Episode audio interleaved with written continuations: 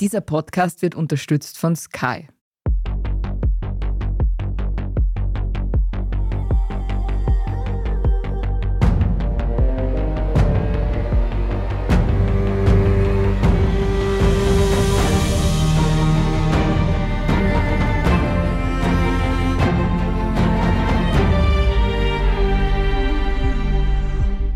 Bin Michael Steingruber. Und ich bin Doris Prisching. Sie hören Serienreif, den Podcast über die verheißungsvolle Zukunft der Serien.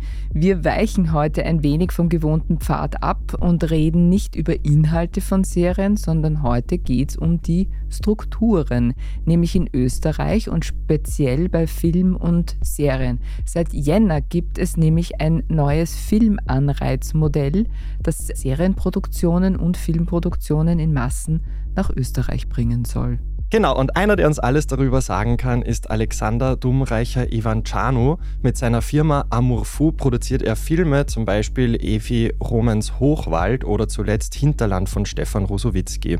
Außerdem ist er Obmann des Fachverbands für die Musik- und Filmwirtschaft in der Wirtschaftskammer und war maßgeblich an der Entstehung und somit auch am Gelingen dieses Modells beteiligt. Hallo Alexander. Ja, guten Tag und schön, dass wir darüber sprechen können. Lieber Alexander, kommt 2023 der große Film- und Serienboom in Österreich? Also nach dem, was wir jetzt wissen, so wie das Anreizmodell wirkt, ist meine Antwort ja. Es haben sich schon zahlreiche österreichische und internationale Produktionen angemeldet für das Anreizmodell. Die Zahlen sind ja noch nicht offiziell bekannt gegeben worden, aber es ist klar, es gibt einen Boom, der begonnen hat beim Drehen oder beim Produzieren und Finanzieren. Es wird natürlich ein bisschen dauern, bis das auch in den Kinos und auf Streaming und in den Fernsehstationen zu sehen und zu spüren sein wird. Also ich nehme mal an, das Publikum, ihr da draußen werdet es dann, dann nächstes Mal merken oder alle die, die irgendwo wohnen, wo in der nächsten Zeit verstärkt Dreharbeiten stattfinden werden. Also gerade auch in Wien werden es wahrscheinlich auch spüren oder spüren es vielleicht jetzt schon.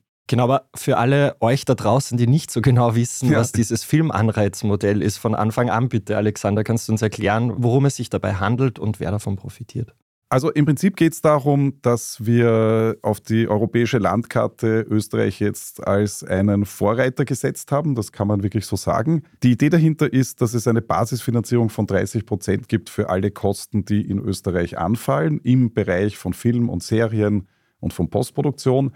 Und ich glaube, das ist ganz entscheidend, wenn das jeweilige Projekt grün produziert wird, also zum Klimaschutz beiträgt und klimafreundlich umgesetzt wird, dann gibt es einen fünfprozentigen Zusatzbonus, um die Transformation hin zum klimafreundlichen Produzieren zu unterstützen. Sowas entsteht ja nicht von heute auf morgen. Da gibt es eine Genese. Wie ist denn so etwas entstanden oder wie wird das zum Gesetz? Ja, das ist eine gute Frage, das kann ich gerne erzählen. Also im Prinzip wissen wir seit vielen Jahren, dass es in Österreich ein solches Modell braucht. Es gab auch eine berühmte Landkarte, mit der wir gearbeitet haben, die die Brigitte Matula, Unternehmerin aus Wien, entworfen hatte. Also bei uns heißt sie die Matula-Karte. Da war ganz Europa in verschiedenen Farben mit diesen verschiedenen Modellen eingefärbt und in der Mitte war ein großes weißes Loch. Und das war dann Österreich, weil Österreich nicht über ein funktionierendes und sinnvolles Anreizmodell für Filme verfügt hat. Das hat bedeutet, dass viele Filme und Serien, auch wenn sie österreichische Themen hatten, österreichische Regie hatten, österreichische Schauspielerinnen hatten, dann gar nicht hier oder nur zu einem ganz kleinen Teil gedreht werden konnten. Ne? Und ich bin im November 2020 zum Fachverbandsobmann gewählt worden und also eigentlich mitten in der Pandemie und mir war klar, wir müssen das als eines unserer zentralen Ziele definieren, dass wir ein solches Anreizmodell in Österreich schaffen. Ja.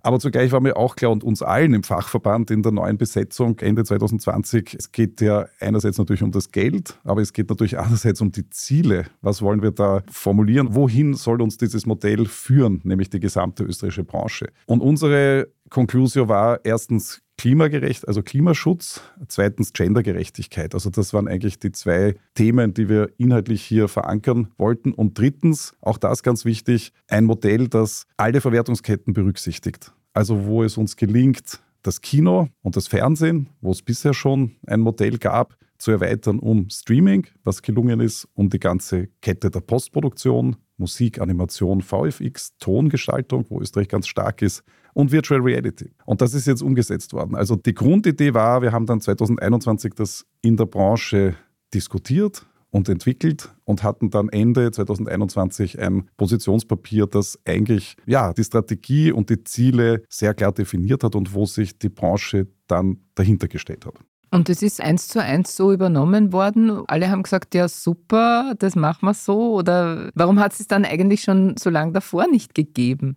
Ich glaube, es war ein ganz wesentlicher Punkt, dass wir uns einigen konnten in der Branche. Es gibt ja verschiedene Möglichkeiten, so ein Modell anzugehen. Man kann das als ein Steuermodell angehen, man kann das als ein sogenanntes Tax Shelter angehen. Mit Steuerzertifikaten ist sehr komplex und sehr kompliziert. Man muss sich fragen, wie hoch ist es und man muss sich halt ganz besonders die Frage stellen, welches Ziel verfolgt das. Und da war es viele Jahre lang eigentlich sehr schwierig zwischen der Branche, innerhalb der Branche, aber auch zwischen der Branche und der Politik eine gemeinsame Linie zu finden. Und ja, man kann eigentlich sagen, wir sind dann Ende 21 an die Entscheidungsträgerinnen herangetreten. Wir haben in der Andrea Meyer eine wirklich tolle Verbündete gefunden. Die hat es in die Hand genommen mit ihrem Team und hat das dann innerhalb der Regierung ins Laufen gebracht, konnte dann, da kam uns glaube ich, der Regierungswechsel auf ÖVP-Seite durchaus entgegen. Ja, das hat dann einfach ein paar Bremsen gelöst, weil sowohl der Finanzminister Brunner als auch der Arbeitsminister Kocher, die da neu ins Amt kamen, dem völlig offen, was uns sehr gefreut hat, gegenübergestanden sind. Und da ist eine politische Konstellation entstanden mit dem Fachverband, der das und uns auf Seiten des Fachverbandes, der das ein Jahr vorbereitet hatte und mit einer Regierungskonstellation, die sich verändert hatte, jedenfalls auf der Seite der ÖVP und wo plötzlich diese Gespräche dann durch den Anschub aus dem Staatssekretariat und von der Andrea Mayer ins Rollen gekommen sind. Und wir haben natürlich, es kam uns alles sehr, sehr lang vor und wir hatten im März 2022 eine unglaubliche Krise in Österreich, weil das bisherige Finanzierungssystem FISA eigentlich gecrashed ist, Opfer seines eigenen Erfolgs wurde. Ein System, das jahrelang immer das ganze Jahr über funktioniert hat, war im Februar eigentlich leer. Also es gab so viele interessante Projekte, dass es keine, einfach überhaupt kein Geld mehr gab im zweiten Monat. Ne? Und dann haben wir auf der Diagonale eine Pressekonferenz einberufen und haben das groß thematisiert. Und dann wurde auch klar, okay, die Filmszene ist enorm erfolgreich, die Internationalisierung passiert gerade. Aber wenn natürlich im Februar die Finanzierung zusammenbricht, dann fahren wir an die Wand. Ja. Und ich würde sagen, paradoxerweise rückwirkend war diese Krise bei FISA am Ende sogar hilfreich, weil sie, glaube ich, allen politischen Entscheidungsträgerinnen klar gemacht hat, Moment, da gibt es ein echtes Problem und das müssen wir lösen, aber es gibt auch eine Erfolgsgeschichte. Ja, die, also das Problem ist eigentlich ein Problem des großen Erfolgs gewesen. Ja. Wie geht man konkret vor? Wie kommt man da zu seinem Geld und wie viel Geld wird das im Endeffekt dann sein? Also wie viel Geld ist eine sehr schöne Frage. Es ist nämlich unlimitiert. Und das ist der vierte große Punkt. Und das ist ein echter Gamechanger. Es ist ein Modell, das nicht mehr darauf beruht, dass es Antragsfristen gibt oder dass vielleicht im Februar das Geld weg sein könnte, sondern es ist so von der Politik, und das ist extrem wichtig, entschieden worden, dass wir keinen Cap haben, wie das dann heißt. Das heißt, je mehr Projekte kommen, desto besser ist es und desto mehr Geld wird auch zur Verfügung gestellt. Hintergrund, die makroökonomischen Berechnungen auch im Finanzministerium zeigen, dass jeder Euro mehrfach zurückkommt. Das heißt, je mehr Geld hier nach Österreich einfließt, desto höher ist die Wertschöpfung, die damit verbunden ist. Und daher sage ich, es ist unlimitiert und die Schätzungen gehen davon aus, dass sich das Umsatzvolumen in Österreich deutlich erhöhen wird. Wir haben eine, natürlich eine, eine Kurve drin. Im ersten Jahr werden es, sagen wir mal 20 bis 30 Millionen zusätzliche Finanzierungen in Österreich sein, die aber dann 60 bis 100 Millionen zusätzliche Wertschöpfung und Umsatz auslösen. Und das wird sich sukzessive steigern. Wir gehen auch davon aus, dass es neue Arbeitsplätze schaffen wird. Also wir hatten ja in den letzten Jahren einen Brain Drain, weil in Österreich nicht mehr genug Finanzierung war, sind viele österreichische Kreative entweder weggegangen oder sie haben zwar in Österreich weiter gelebt, aber sind auf Tour gegangen und haben woanders gearbeitet. Wir spüren schon, da kommen viele Menschen zurück oder viele Menschen, die früher Aufträge dann angenommen hätten aus anderen Ländern, fangen jetzt wieder an, in Österreich vermehrt zu arbeiten. Aber das wird sicher im Laufe der nächsten Monate dazu führen, dass wir so etwas wie Vollbeschäftigung in der Filmbranche haben oder weitgehend, was mich wahnsinnig freut, weil das war ja ein wesentliches Ziel. Ja. Und dann wird es darum gehen, weil wir sprechen natürlich jetzt schon davon, es gibt in bestimmten Berufen, haben wir einen Fachkräftemangel, das betrifft die Filmbranche jetzt auch und um den müssen wir uns dann kümmern. Ja. Die Frage ist jetzt aber auch, da muss man jetzt ganz viele Formulare ausfüllen oder wie geht das mit dem Beantragen? Das kommt darauf an, was du beantragen willst. Also erstens einmal, und das sage ich jetzt auch hier ganz bewusst für alle Kreativen, die Tonstudios betreiben, die Musikerinnen sind, die im Bereich der Animation von VFX tätig sind, da sind die Einstiegsschwellen bei FISA Plus, so heißt das System, das sich darum kümmert, wirklich bewusst sehr, sehr niedrig gewählt. Also es ist möglich ab einem Gesamtauftragsvolumen von 25.000 Euro. Das heißt, wenn ein internationaler Auftrag nach Österreich kommt im Bereich Postproduktion, der 25.000 Euro übersteigt, dann ist das Modell mit 30 Prozent davon bereits anwendbar. Und jede und jeder von euch, der sozusagen in diesem Bereich tätig ist und gewerblich tätig ist, hat die Möglichkeit, einen solchen Antrag bei internationalen Aufträgen zu stellen. Das wird von der FISA Plus möglichst low-key abgewickelt. Ja. Also da geht es wirklich darum, auch Firmen zu unterstützen, die bisher nirgends andocken konnten in Österreich. Sobald man in Österreich tätig ist, ist das möglich. Natürlich gibt es dann die großen Projekte, sei es Serien, sei es Kinoprojekte, die sind ja jetzt bei ÖFI Plus, also im Österreichischen Filminstitut, und die Streaming-Projekte beim Filmstandard Austria gelandet. Dann wird natürlich der Aufwand entsprechend größer, weil dann müssen Verträge vorgelegt werden, klarerweise, und dann muss sozusagen die Gesamtfinanzierung nachgewiesen werden. Also ich würde sagen, je einfacher das Projekt, desto einfacher wird auch die Antragstellung sein. Und bei komplexen Projekten ist sie natürlich entsprechend komplex, aber das ist auch korrekt, weil da muss man dann auch ziemlich große Budgets abwickeln und umsetzen und dazu sollte man auch das entsprechende Know-how haben, dass man das im Antrag auch so darstellen kann und dann auch umsetzen kann. Ja, Stichwort große Projekte. In Wien gab es ja gerade hohen Besuch aus Hollywood. Hugh Grant und Kate Winslet waren in der Stadt für Dreharbeiten zu der Miniserie The Palace. Ist das schon zurückzuführen auf dieses Modell? Ja, das ist das erste Projekt, das jetzt genau aufgrund des Modells nach Österreich gekommen ist. Natürlich nicht alleine aufgrund des Modells, weil die Drehorte sind fantastisch. Man hat es ja gesehen, die Palais in Wien, wo gedreht worden ist. Wir hatten ja die letzten Jahre das Problem, dass unglaublich viele Anfragen nach Österreich kamen für Projekte wie dieses, also hochkarätige internationale Projekte, die in Österreich drehen wollten. Aber 90 Prozent dieser Projekte sind dann nicht in Österreich am Ende verankert worden, weil dieser letzte Baustein, der wichtig ist im internationalen Filmgeschäft, ein Anhaltsmodell eben gefehlt hat. Und bei dem Projekt, also der Palace, merken wir, so, es funktioniert, es geht auf. Das war natürlich länger in Planung, dass das in Österreich gedreht wird, aber mit dem Baustein Filmanreizmodell ist das jetzt möglich geworden. Gibt es noch weitere bestätigte Projekte, die aufgrund des Filmanreizmodells nun stattfinden werden? Also, soviel ich weiß, gibt es jetzt zum Stand Mitte Februar, glaube ich, sieben große internationale Projekte, die bereits unterwegs und auf Schiene sind. Das finde ich wunderbar. Das ist auch das genau der Plan gewesen, den wir verfolgt haben. Ja. Und ich, seh, ich denke, 2023 wird jetzt die Phase sein, wo die Projekte, die ersten Projekte hereinkommen, wo Erfahrungen gesammelt werden, wo sich das System auch als valide und als substanziell erweisen wird. Im Jänner 2024 eröffnen dann die Filmstudios, die HQ7, also im Hafenquartier 7, die gerade gebaut werden. Da hat der Bau ja begonnen und das fehlt uns natürlich. Also das ist eine Infrastrukturfrage im Moment und wenn die Studios nächstes Jahr dann offen sind, wird sich das noch intensivieren, weil viele internationale Projekte entweder ganz im Studio sind oder eben eine Mischung aus On-Location und Studiodrehs benötigen. Also wird Österreich jetzt das Hollywood der Alpen? Das Alpovud. Oder Öllywood. Also ich muss jetzt sagen, Hollywood der Alpen, ich glaube, also wir haben eine unglaublich kreative Szene und wir sind ja auch bekannt für unsere Autorinnen und Autorenfilme mhm. und ich glaube, es wird der Mix sein, ja, weil ja. das Anreizmodell wird genauso die österreichischen Produktionen, also österreichische Regisseurinnen und Regisseure stärken, wie internationale Projekte und ich glaube, in dem Mix wird da eine Umwälzung kommen, auf die ich mich sehr freue. Ja. Du hast es schon angesprochen, das Anreizmodell enthält auch einen Bonus für Green Producing. Was ist denn Green Producing und wie schaut der Bonus aus? Also Green Producing geht es im Prinzip darum, dass wir die CO2-Emissionen der Produktionen so radikal, und das ist radikal wie möglich, ist schon wieder nicht mehr sehr radikal, aber massiv runterfahren.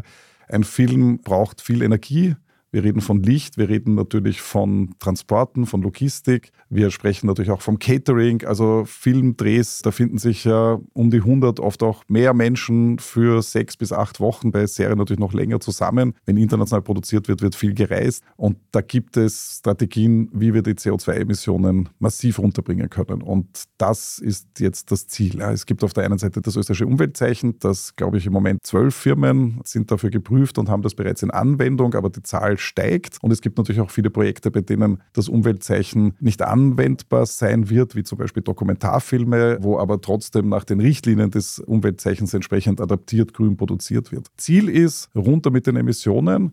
Und um das zu finanzieren, weil wir haben eine Übergangsphase, es gibt ganz viel Infrastruktur im Moment nicht, die wir brauchen, von Elektrofahrzeugen angefangen. Wir haben diesen fünfprozentigen Bonus, der in jedem Fall zur Anwendung kommt, sobald ein Film grün produziert wird. Und das bedeutet wiederum, dass wenn es einer Produktionsfirma gelingt, durch kluges Agieren gemeinsam mit Regie und den Head of Departments einen Film zu machen, der vielleicht weniger als 5% Kosten für das Screen Producing hat, dann kann man die Differenz nehmen und auf die Leinwand oder auf den Screen stecken. Das heißt, es ist auch ein starker Anreiz geschaffen für alle, die am Film mitarbeiten, mitzuhelfen, dass das gelingt. Super. Der zweite Punkt, den du vorhin angesprochen hast, ist das Thema Gendergerechtigkeit. Wie stellt man sicher, dass mehr Frauen in den Produktionen repräsentiert sind? Also das ist ein extrem wichtiges Thema. Auf der Produktionsseite haben wir, ich bin ja Obmann des Fachverbandes, wir haben 7000 Mitgliedsunternehmen in Österreich und wir wachsen. Also es kommen im Moment jeden Monat um die 30 Unternehmen dazu, was wirklich toll ist. Ja, und das geht schon seit ungefähr zwei Jahren so. Also das war bereits vor dem Anreizmodell der Fall. Also es ist eine boomende Branche. Wir haben immer mehr Frauen, was sehr gut ist, die Unternehmen gründen. Aber wir haben jetzt im Bereich der Produktionsfirmen einen Frauenanteil von 20 Prozent und einen Männeranteil von 80 Prozent. Prozent. Ja. Bei der Regie ist es etwas besser. Da ist es durch die vielen Maßnahmen der letzten Jahre gelungen, auf circa ein Drittel Frauen, zwei Drittel Männer zu kommen. Aber etwas besser ist, wie man an den Zahlen sieht, noch lange nicht gut. Der erste Schritt dazu war die Entscheidung für die Quote im Österreichischen Filminstitut, wo ich selber im Aufsichtsrat bin. Und das haben wir ja vor zwei Jahren beschlossen. Es war eine große Diskussion, aber es wirkt. Also die Zahlen gehen hinauf. Ja. Und was jetzt eigentlich ein Durchbruch ist, der sich noch gar nicht so, glaube ich, herumgesprochen hat. Es ist erstmals in einem Gesetz das Erreichen der Geschlechtergerechtigkeit verankert. Also in den Zielbestimmungen zum Gesetz gibt es die Nachhaltigkeit und die Geschlechtergerechtigkeit als neue Zielsetzungen und das verändert natürlich vieles. Und es gibt auch das Bekenntnis in dieser berühmten Wirkungsfolgeabschätzung. Also das ist eigentlich die Beilage zum Gesetz, in der eine Regierung und das Parlament sich bekennen dazu, was eigentlich über dieses Gesetz erreicht werden soll. Also das ist die überprüfbare Zielsetzung des Gesetzes. Da ist jetzt formuliert, bis 2027 Geschlechtergerechtigkeit in der Filmbranche zu erreichen, also 50-50, 2027, was bei Kinofilmen wahrscheinlich früher erreicht wird. Da ist das Ziel 25 und in der Branche insgesamt 27. Also das unterstütze ich voll und ganz. Und die Maßnahmen, die gesetzt wurden, sind das Gender Gap Financing. Das heißt, es gibt einen Bonus von 25.000 Euro pro Projekt für alle Filme mit einem hohen Frauenanteil. Und das wird jetzt auf alle, wirklich alle verschiedenen Vektoren angewendet, von Kino über Fernsehen bis zu Streaming und Virtual Reality und wird hier eine Unterstützung, sagen wir es so, eine Unterstützung geben, auch finanzieller Natur. Das klingt alles ganz, ganz vielversprechend. Ich würde sagen, wir machen jetzt mal eine kurze Pause. Bleibt dran, wir melden uns gleich wieder mit dem großen Film- und Serienboom in Österreich und ob damit alle so glücklich sind wie Alexander Dumreicher, Ivan Czarno und über das große Fragezeichen, wer das alles umsetzen soll. Stichwort Personalmangel. One, two, three. Mehr Action. Mehr Nervenkitzel. Mehr Emotionen. Die besten Geschichten an einem Ort erlebst du nur bei Sky. Mit unseren neuesten Sky Originals und preisgekrönten internationalen Serien. Sky, wo Serien zu Hause sind. Frisst die Inflation mein Erspartes auf? Soll ich mein Geld in Aktien stecken? Und wie funktionieren eigentlich Kryptowährungen? Im neuen Standard-Podcast Lohnt sich das? sprechen wir über alles rund ums Thema Geld und Geldanlage wie man in Aktien investiert und was genau hinter einem NFT steckt. Im Gespräch mit ExpertInnen gehen wir jede Woche diesen und vielen weiteren Fragen auf den Grund. Lohnt sich das? Der Standard-Podcast über Geld findet ihr auf der Standard.at und überall, wo es Podcasts gibt. Alexander, 2023 könnte der Anfang sein, nämlich eines großen Produktionsbooms in Österreich als Standort internationaler Filme und Serien. Es sollen aber auch heimische Produktionen zum Zug kommen. Genau, und das klingt ja alles großartig. Nun muss man aber leider sagen, es gibt einige Spaßbremsen. Spaßbremsen, ja, ja. okay. Die erste Spaßbremse ist die Teuerung. Manche Produzenten, Produzentinnen sagen, Filmen ist so teuer geworden, die gestiegenen Kosten fressen die Förderung auf. Wie siehst du das? Jein. Also ja, die Kosten sind gestiegen, aber damit es steigen die Budgets der Filme, das ist korrekt. Aber dadurch, dass das neue Modell mit 30 oder mit Bonus 35 Prozent ansetzt, finanziert das natürlich auch immer ein Drittel dieser Steigerungen mit. Also da bleibt schon netto für die gesamte Branche etwas übrig. Es stimmt natürlich, wir haben eine hohe Inflation. Der Kollektivvertrag ist natürlich auch entsprechend gestiegen, was auch richtig ist, weil die Lebenskosten steigen. Ja. Aber da wird also im Netto, das wissen wir, wird natürlich ein ordentlicher Betrag am Ende zur Verfügung stehen, der in die österreichische Filmbranche und auch in die Musikbranche fließen wird. Aber ja, wir haben natürlich die große Frage der Ausbildung, das ist völlig richtig. Wir laufen auf einen Mitarbeiterinnenmangel zu, was eigentlich eine gute Nachricht ist, weil wir ja bisher eher das Problem hatten, dass es für viele Menschen lange Arbeitslosenperioden gegeben hat und Menschen eben weggegangen sind aus Österreich. Das wird sich jetzt umdrehen. Für mich ist es so, wir brauchen eine Ausbildungs- und Bildungsoffensive. Es wird jetzt bei der Diagonale im März startet das. Wir aus dem Fachverband heraus haben einen runden Tisch initiiert, der genau zu dem Thema stattfinden soll. Und die Diagonale selber hat das als ganz wesentliches Thema für den Industry Day aufs sozusagen Tapet genommen und der wird am Mittwoch, Donnerstag dann im März während der Diagonale stattfinden und da wird es aus allen Blickwinkeln sozusagen widmen wir uns dieser Frage. Wir brauchen die Fachhochschulen, wir brauchen die Filmakademie, wir brauchen aber auch die Schulen. Also wenn wir mehr Frauen in die Filmbranche bringen wollen, dann müssen wir mehr Mädchen ansprechen. Ja die auch gerade für technische Berufe, wo immer noch Männer sozusagen das gerne an sich ziehen oder Frauen sich nicht so hineinwagen. Wir müssen inklusiver werden. Also wir haben ganz klar ein Problem, dass die Filmbranche eine Blase ist, in der sozusagen Jobs aus nachvollziehbaren Gründen, kann man mal sagen, weil man hat schon zusammengearbeitet und will nochmal zusammenarbeiten. Also Jobs werden innerhalb eines funktionierenden Systems vergeben. Aber wenn das System jetzt größer wird, dann muss es sich auch öffnen. Also wir müssen an Menschen herantreten oder sie begeistern für die Sache des Films die sozusagen aus Lebenswelten kommen, die nicht direkt, sagen wir mal, der siebte Bezirk in Wien sind. Ja. Und das ist eine große Aufgabe. Ja. Wir müssen über die Lehrlinge, es ist fast unmöglich, im Filmbereich Lehrlinge aufzunehmen, weil wir eben projektbezogen arbeiten. Da gibt es Modelle etwa aus der Schweiz, wie man das lösen kann, ja, wie du auch Lehrlinge in die Branche holen kannst. Also das ist einfach ein ganz, ganz entscheidendes Thema. Ja. Und deshalb, ich meine, vielleicht kurz, wir haben ja diese CIMIX-Konferenz gemacht vor zwei Wochen in Wien, bei der das Anreizmodell in der Wirtschaftskammer groß präsentiert wurde, aber diese Konferenz stand auch bereits unter dem Motto, dass junge Menschen und die Branche zusammenkommen. Wir hatten da eine Zusammenarbeit mit der FH St. Pölten, wo Studierende in der Wirtschaftskammer waren und Projekte gepitcht haben und wo es eine Reihe von Einzelgesprächen zwischen Unternehmerinnen und Menschen, die in die Branche reinkommen wollen, die aus verwandten Berufen wechseln wollen, miteinander ins Gespräch gekommen sind. Und das, da müssen wir, da müssen wir bohren und weitermachen. Ja, neben dem Personalmangel, den du jetzt schon angesprochen hast, ist eine weitere Spaßbremse auch der Mangel, was Infrastruktur anbelangt. Du hast vorhin schon erwähnt, die Studios, die noch gebaut werden müssen, aber auch zum Beispiel E-LKWs, die für Green Producing nötig sind, fehlen. Also wie soll das alles funktionieren? Wir müssen es aufbauen. Ich glaube, es geht nur gemeinsam. Ja. Wir müssen das gemeinsam mit den Dienstleisterinnen und Dienstleistern aufbauen. Wir müssen in den Dialog. Also klar, ich weiß, es gibt im Moment nicht genug E-Autos in Österreich, die man anmieten kann, um einen großen Filmdreh zu schupfen. Das muss sich natürlich verändern. Wir müssen an die Catering-Unternehmen ran. Wir brauchen die ÖBB. Ja, wir haben tolle Nachtzugverbindungen, aber ihr habt wahrscheinlich, so wie ich auch, ich fahre ja praktisch, ich mache 90 Prozent meiner Reisen mittlerweile in Europa mit dem Nachtzug, aber wir wissen auch, jedes dritte Mal ist er ausgebucht. Das verändert sich und verbessert sich. Es sind neue Züge in Planung. Ja. Aber wir haben zum Beispiel jetzt für die Berlinale, fahre nicht nur ich, sondern fährt das Team in unserer Produktion mit dem Zug, weil sich das langsam auch so ausbreitet, dass das eigentlich eine tolle Sache sein kann. Ja. Aber die Frage ist schon, jetzt will ich theoretisch eine grüne Produktion machen und es gelingt mir nicht ich meine, der Wille ist da, aber wenn es einfach nicht möglich ist, dann wie viel, wie oft kann man den Bonus eigentlich vergeben, wenn einfach die Infrastruktur fehlt? Naja, es gibt zwei Dinge, wenn es nicht möglich ist. Es gibt Projekte, die sind so aufgesetzt, ja, auch in der internationalen Koproduktion, dass der grüne Bonus eigentlich nicht erreicht werden kann. Okay, dann kann er nicht erreicht werden, ja, weil das Projekt an sich so in sich strukturiert ist, dass es nicht geht, ja, dann finde ich, steht der grüne Bonus auch definitiv nicht zu.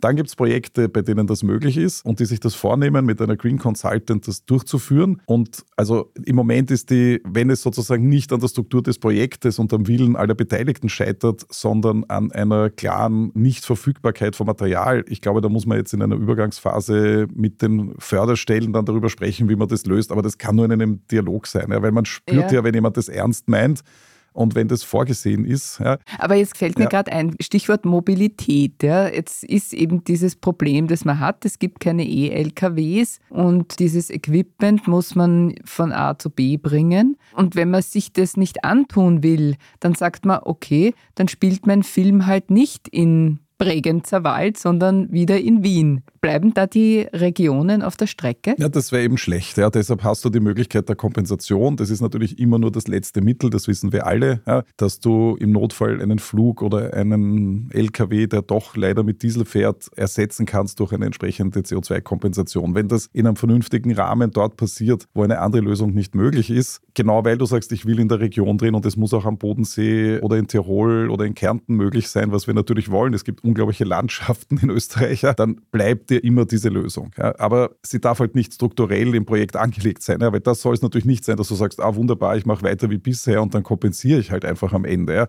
Dann steht halt im Budget nochmal eine Zahl für eine Kompensationszahlung und damit ist das Projekt dann gegreenlightet. Das kann es nicht sein. Also da muss man einfach eine gute Lösung und einen guten Mix pro Projekt finden in der Übergangsphase, bis das System dann insgesamt umgestellt ist. Was man auch noch dazu sagen muss, der ORF ist ja der größte Auftraggeber, der muss aber leider sparen. Heißt das jetzt, es kommen all die internationalen Großprojekte hierher, aber die heimische Wirtschaft schaut wieder durch die Finger? Das ist wirklich eine sehr berechtigte Frage. Also ORF, ja, das ist unser wichtigster Partner.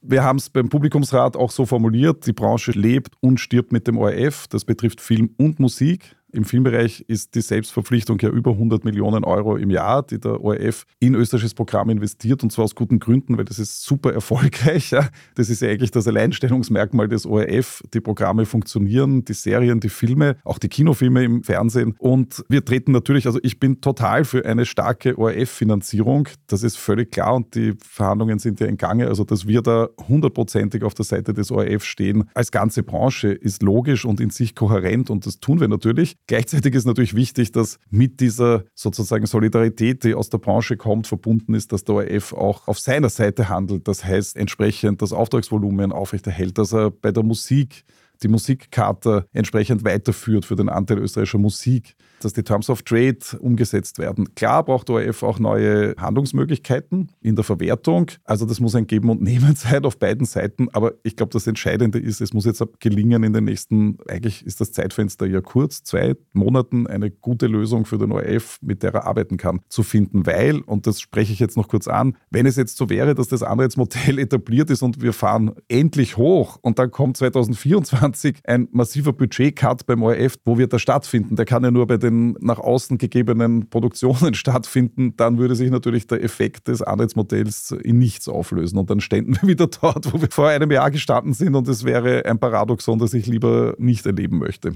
Jetzt ist es so, dass man, so wie du sagst und so wie du ganz mitreißend auch erzählst, ein super tolles Anreizmodell haben. Was ich mich jetzt gerade frage, ist, die Konkurrenz schläft ja auch nicht. Ja? Also wir befinden uns auf einem heiß umkämpften Markt, nämlich in Europa, aber auch weltweit. Und die Frage, Frage ist doch jetzt, was ist, wenn die anderen jetzt alle nachziehen? Ja? Du sagst, wir werden auch beneidet jetzt für dieses Modell Internet. Es, ja. es erregt Aufsehen. Die Schweiz, weiß ich, bereitet auch ein Fördermodell vor jetzt gerade. Was ist, wenn die jetzt alle sagen, okay, das machen wir genauso wie die und dann hat man wieder eigentlich den Vorsprung verloren?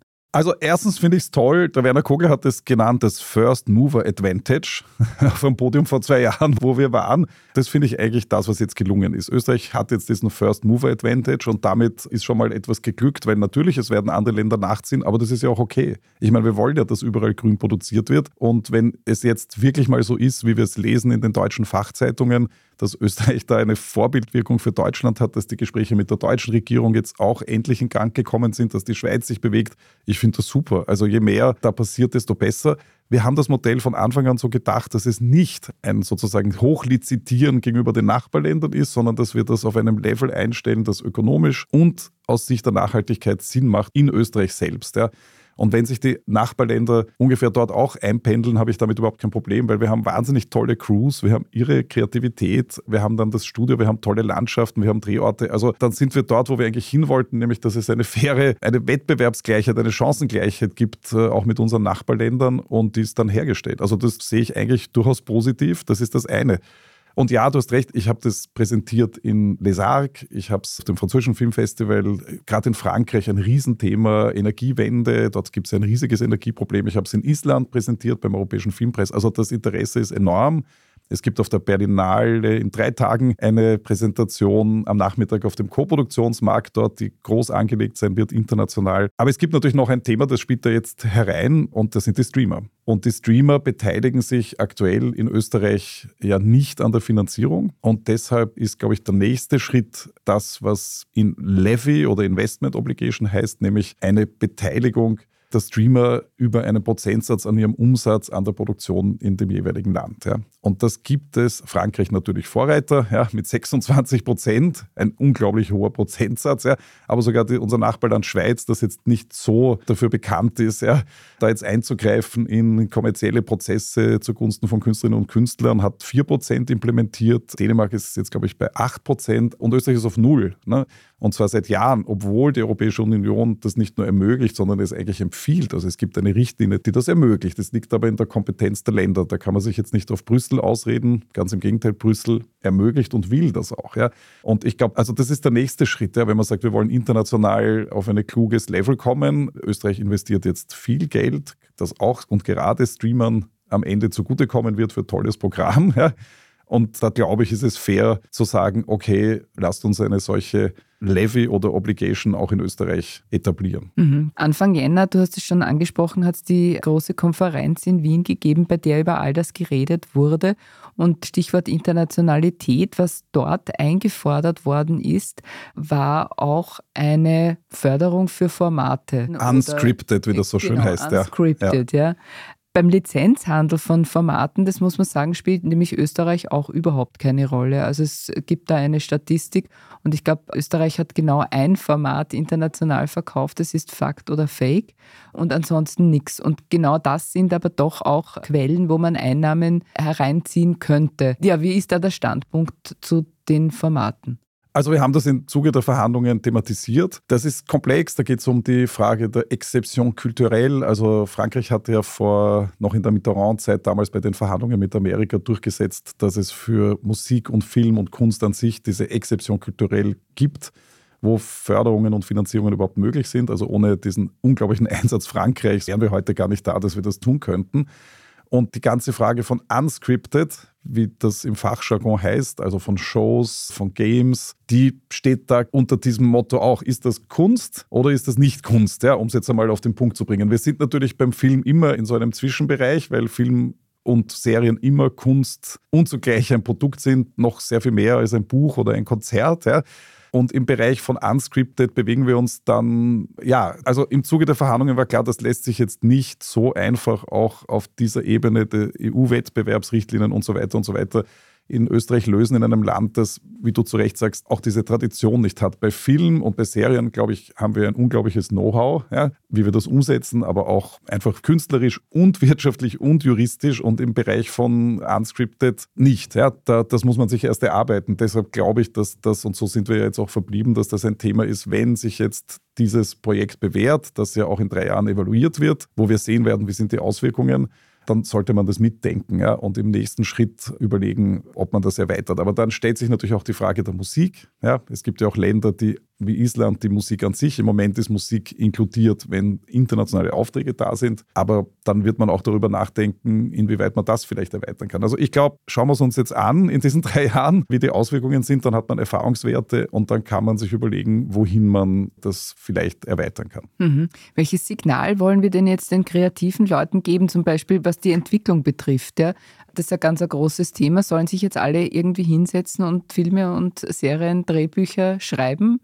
Ja, also aus meiner Sicht ja. Also ich sage das jetzt als Branchenvertreter. Klar, ich glaube, Ideen sind total gefragt. Ich meine, das ist das Allerwichtigste, dass es spannende Ideen, Treatments, Stoffe gibt. Entwickelt kommt zu uns in die Produktionsfirmen, also jetzt kommt zu, zu Mink und mir in die Amufu, aber das gilt natürlich für alle Filmproduktionsfirmen, die da draußen sind. Ich glaube, es ist ein hoher Bedarf da. Es ist gerade ein Bedarf da nach Autorinnen und Autoren.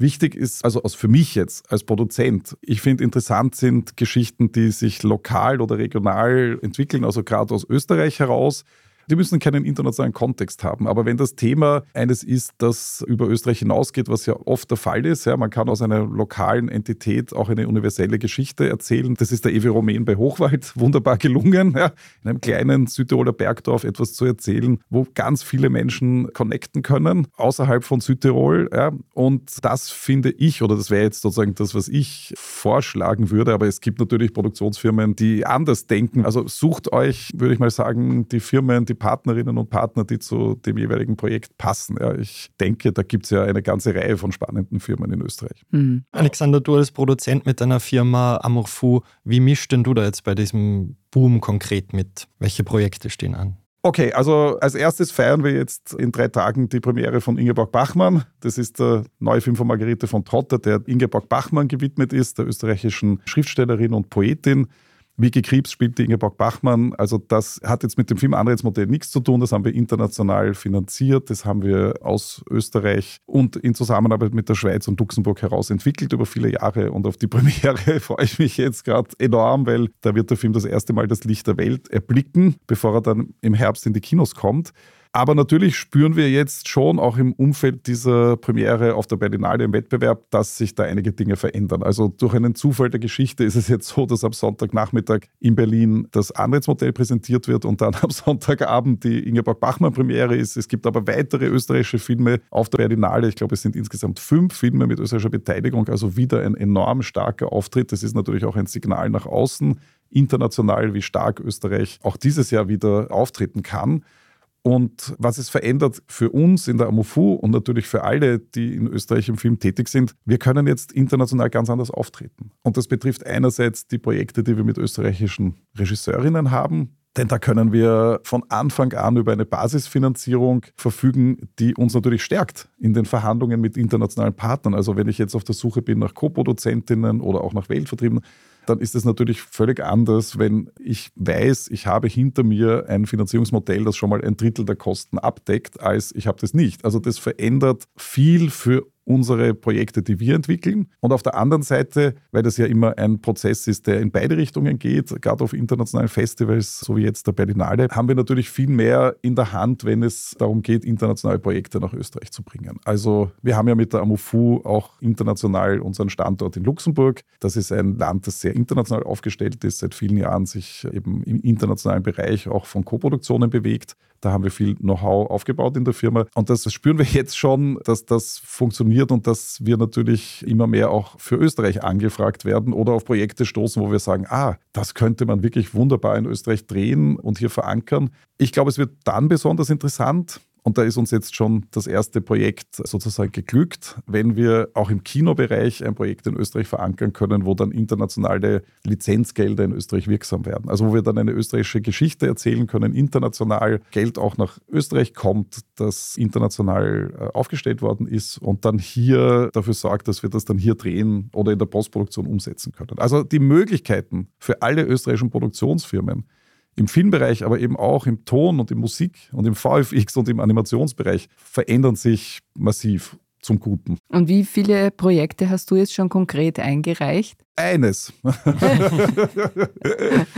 Von dem man natürlich ja. auch nicht sagen darf, was es ist. Nein, das kann ich euch jetzt noch nicht Kannst sagen, aber nicht das sagen. ist das eine. Und da geht es jetzt darum, da ist die Finanzierung jetzt schon sehr weit. Ja, das ist ein Film, den wir im Idealfall diesen Sommer drehen möchten. Und ja, also das erste Projekt jetzt in der Amofu ist bereits auf Schiene. Mhm. Wir werden noch mehr davon hören, hoffe ich. Lieber Alexander, das ist ein Serienpodcast. Wir sprechen über Serien. Jetzt möchte ich dich noch fragen, was ist deine Lieblingsserie? Meine Lieblingsserie ist eine französische Serie, die heißt 10%, ah, 10%, ja. aber ich glaube, sie heißt genau, ja. die heißt Call My Agent. Also ich finde das großartig. Ja. Also natürlich, das ist jetzt meine, wenn wir im Französischen bleiben, meine Deformation professionelle. Ja, oui, ähm, weil, naja, das ist eine Serie über die hinter die Kulissen geblickt einer Casting-Agentur, die Schauspielerinnen und Schauspieler vertritt aber das Geniale an der Serie ist, dass die Schauspieler sich dann alle selber spielen. Das heißt, du hast die unglaublichsten französischen Schauspielerinnen und Schauspieler, die sich praktisch selber darstellen, aber in ihrer Rolle, die sie da wieder. Also, das ist wirklich sehr witzig und sehr gelungen. wir warten dringend auf eine neue Staffel, aber ich ja. glaube, es kommt keine mehr. aber ich meine, wir haben ja selber auch eine Serienentwicklung. Jetzt die Amofu ist, wie man weiß, eine Produktionsfirma, die sich für den Kinofilm massiv einsetzt. Aber wir haben jetzt auch unsere erste Serienentwicklung, die sich eigentlich sehr schön inhaltlich ergeben hat und jetzt zum richtigen Moment kommt. Das ist eine Serie zwischen Österreich und Kanada und die heißt War Punks von einem kanadischen Autor mit europäischen Wurzeln, Marvin Kay. Das spielt im Zweiten Weltkrieg und erzählt eine Widerstandsgeschichte jüdischer Widerstandskämpfer im Europa des Zweiten Weltkriegs und ich glaube, das ist etwas, was wir gerade entwickeln und wo wir jetzt als Amufu auch international mal uns dem Thema Serie inhaltlich stärker widmen werden. Potenzial für eine nächste Folge von Serienreihe von ein Wiedersehen mit dir, Alexander. Ja, gerne, ja. Wir freuen uns jetzt schon. Alle Fragen sind gestellt, alle Antworten sind gegeben worden. Ich sage vielen Dank, lieber Alexander. Danke dir. Gerne. Egal zu welcher Tages- oder Nachtzeit ihr jetzt diesen Podcast gehört habt, es war jedenfalls sehr spannend, ihn hier aufzunehmen. Wunderbar, für uns auch. Wenn euch, liebe Zuhörerinnen und Zuhörer, dieser Podcast gefallen hat, dann freuen wir uns über eine 5-Sterne-Bewertung. Damit ihr keine Folge verpasst, abonniert uns doch bei Apple Podcasts, Spotify oder wo auch immer ihr eure Podcasts hören könnt. Wir danken Scholt Wilhelm an den Reglern und euch fürs Zuhören. Bis zum nächsten Mal und frohes Schauen. Bye, bye. Bye. Auf Wiedersehen.